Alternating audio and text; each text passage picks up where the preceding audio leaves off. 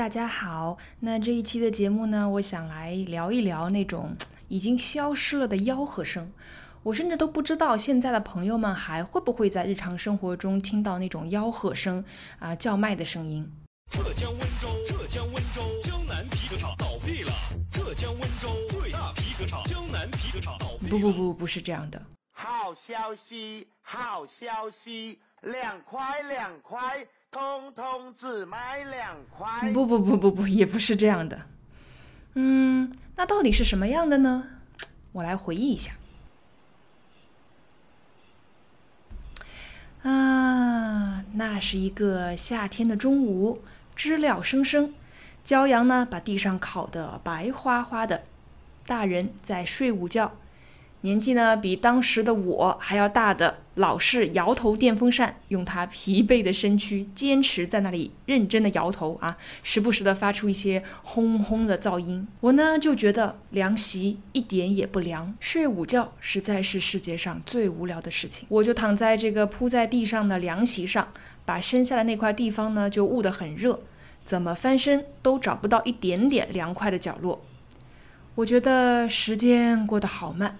就好像沁出来的那种汗，慢动作一样，一点一点冒出来，简直就让人抓狂。我躺在那里，盯着墙上的时钟，时间是十二点半。我在想，嗯，什么时候这个中午才能过去啊？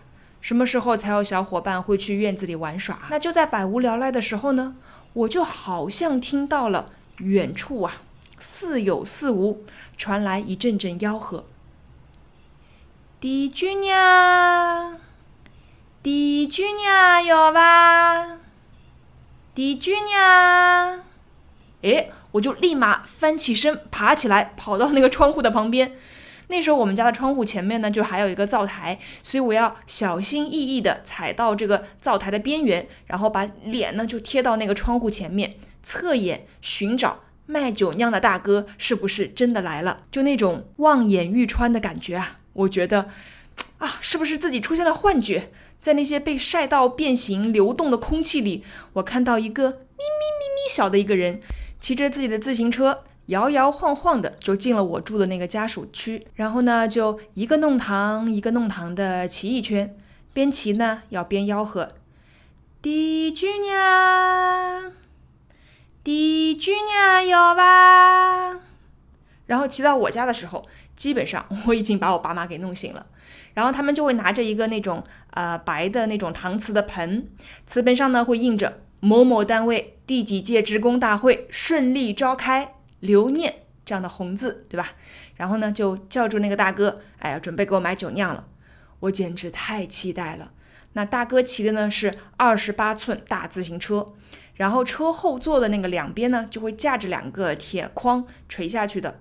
每一边呢都会用这个木板搭起来，里面呢就放着一些摞起来的这个塑料碗，碗里面呢就是酿出来的这个酒酿。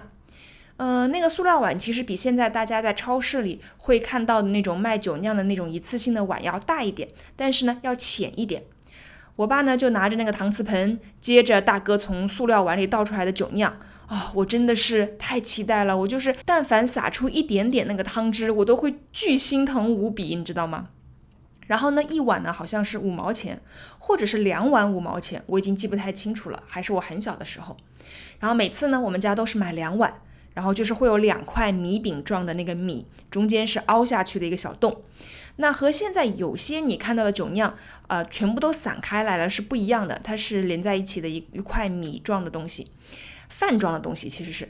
然后米的颜色呢是微微发黄，这个呃液体呢也是微微发黄的。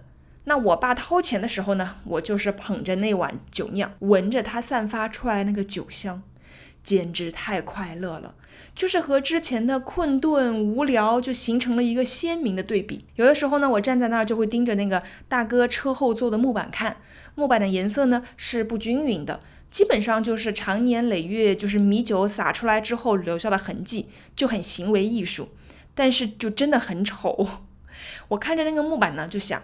啊，什么时候？什么时候我才能把这整个自行车的酒酿都买下来？然后我就想说，嗯，干脆自己以后做这个卖酒酿的老板吧，这样所有卖不掉的酒酿就可以自己吃掉了。那这个酒酿有多好吃呢？我觉得基本上就算得上是我那个年代的珍珠奶茶了吧，就是欲罢不能。因为其实平时可以吃到甜甜的东西的机会很少，比如可乐啊、雪碧啊什么的，呃，就只是在过年的时候才可以喝到。然后这个酒酿呢，其实就是有一点甜甜的味道。然后里面的米呢，因为发酵呢，也不是那种平时我们吃饭那种很有嚼劲儿的感觉，对吧？而是有一点点散，嘬一嘬呢就可以出渣了。但吃起来真的太快乐了，一闻二喝三嘬。就首先呢，啊，嗯，闻一闻那个酒香，然后很明显你可以感觉到那个酒香里还带着那个甜甜的味道，可太迷人了。然后呢，你就。喝一口这个酒酿的汤，是米酒那种啊酒精的感觉，但是呢又没有那么的烈啊，没有那么的酒精度没有那么高。然后呢，三嘬，你就咬一口那个饭，你那个米，然后嘬一下，米呢已经是有一点点空了，所以吃了呢也不会觉得特别的撑。然后我就边吃那个饭，那个米就边想啊，如果每顿饭不要吃米饭，就只吃点酒酿，就太美好了。那其实呢，做酒酿我感觉啊是有一点玄学那个意思哈，就和中式做菜盐少许糖少许是一个路数，就是酒曲放多少，水放多少，发酵的温度、空气有多少都很关键。那比较幸运的是呢，你做了做成了，嗯，有的时候可能只是米稍微有点生，因为发酵可能不太足，然后有的时候呢米都太空了，因为已经发酵过度了，但大概率呢是。发酵完全失败，全部都不能吃了。我为什么会知道呢？因为我爸曾经多次尝试自己做酒酿，就那一辈的老人嘛，就是所有能不买的都不买，就感觉在外面买吃的就像是要呃被人骗了一样，所以他就什么东西都倾向于自己做。于是呢，他就尝试了做酒酿，自己买了酒曲，然后蒸那个江米饭，然后拌饭，呃，把酒曲和饭拌在一起拌匀，然后发酵。每次呢都会拿一个大的脸盆做，所以一做就是好几斤。我准备的时候简直太快乐了，就是我觉得啊，它如果成功了，我可以吃这么这么这么这么这么多的酒酿。但是它真的很容易失败，就因为那个微生物的产生和分解是很难控制的。有时候你可能就是检查的时候多掀了几次盖在脸盆上的那个棉衣啊，都有可能导致失败。然后我现在回想一下，我感觉我自己的责任可能是非常大的，因为那个时候我不懂，我就经常要去翻看那个酒酿啊，是不是好了呀，是不是可以吃了呀？有的时候还会偷偷的拿手去戳一戳，这样子，就是趁大人不注意的时候。我觉得我频繁的关注可能是很多次他失败的这个关键。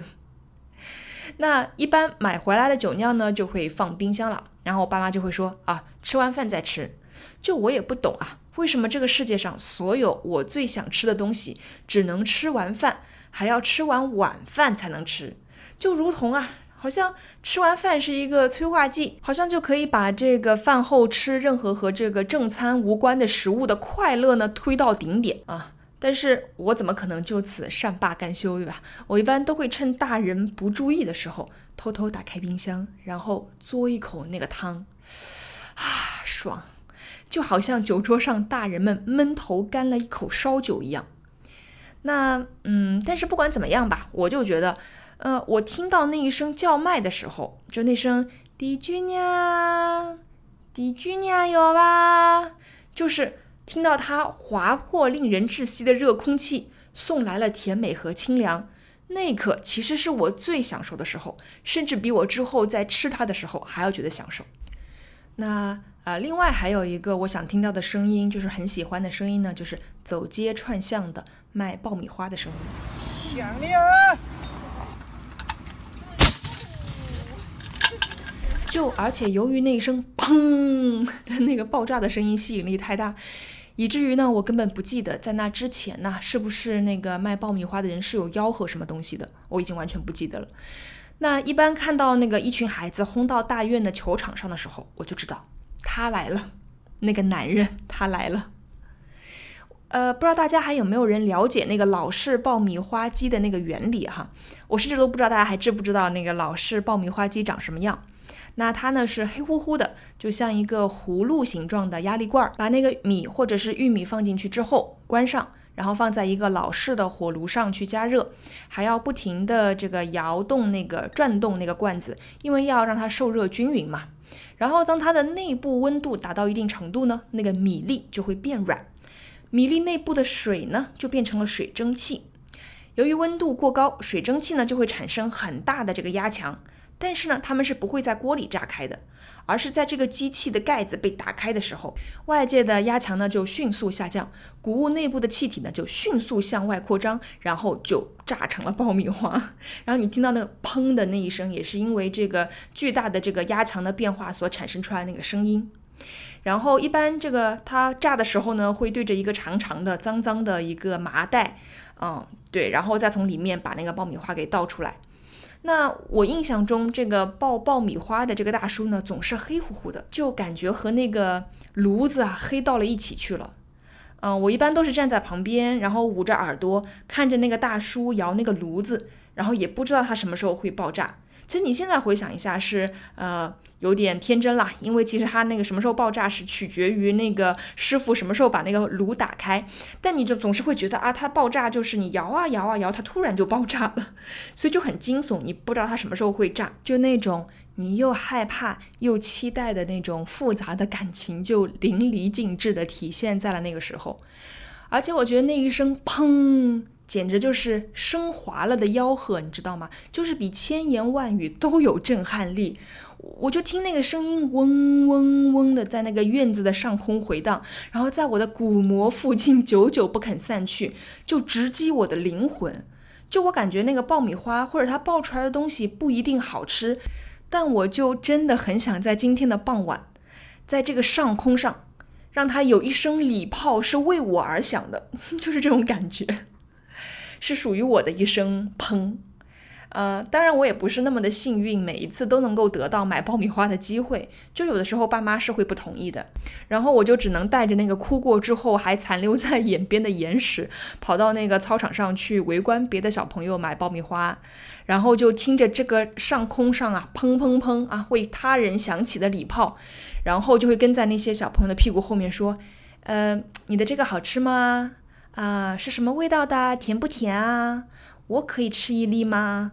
下一次我可以还一粒给你啊。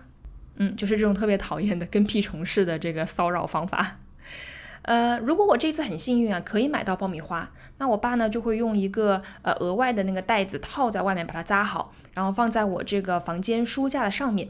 那那个位置基本上是房间最顶上的位置了，然后我都够不着。我晚上睡觉的时候呢，我的眼睛就一直盯着那一袋爆米花看，然后就感觉他们一直在向我招手，说：“吃我呀，快来吃我呀！”就事实上，我回想一下，我对他们的味道实在是没有印象了。我感觉他们的味道应该不咋样，就可能会有一点点甜吧。嗯，也不像现在会有各种各样不同的味道，草莓味啊、巧克力味啊之类的。嗯，但我就是觉得那一声砰啊，实在是太有食欲了。呃，除了我自己亲身经历过的，那另一个我觉得特别好听的吆喝，我是从电视机里听来的。嘿，芝麻糊哎，你们听过吗？就电视里还会配合着一个小哥哥喝了这个芝麻糊之后忘记擦嘴，然后有一个阿姨或者是他的妈妈来给他擦嘴。小时候，一听见芝麻糊的叫卖声。我就再也坐不住了。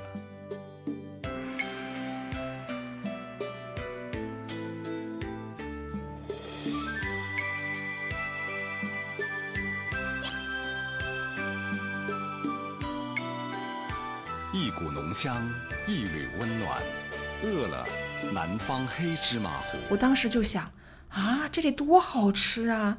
而且我其实是不太喜欢吃芝麻的。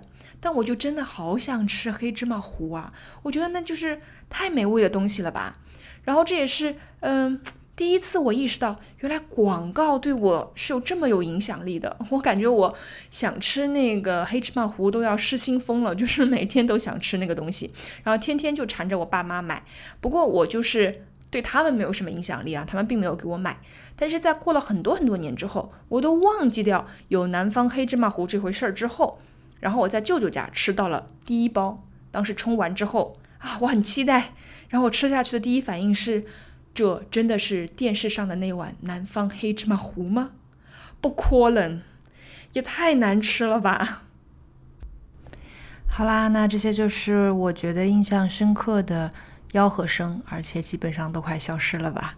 然后再说起吆喝声，那怎么办？那要不给一个彩蛋吧？小的时候我还会听过，嗯，就是两款吧，另外两款，一个是卖那种白兰花，就是嗯，很小的时候会听到有人在卖白兰花的时候会说“滋滋呼，白兰花”。有吧，茉莉花，不知道有没有人听到过，就是卖花的。然后就是另外一个可能全国都会知道的一个说法，就是那个磨剪子嘞，抢菜刀。但这个其实我很后面、很后期的时候才听到的，在我很小很小的时候，我听到的是那种嗯。小刀母鸡刀，好啦，那这就是这一期的人是铁，饭是钢啦，我们下周再见喽，拜拜。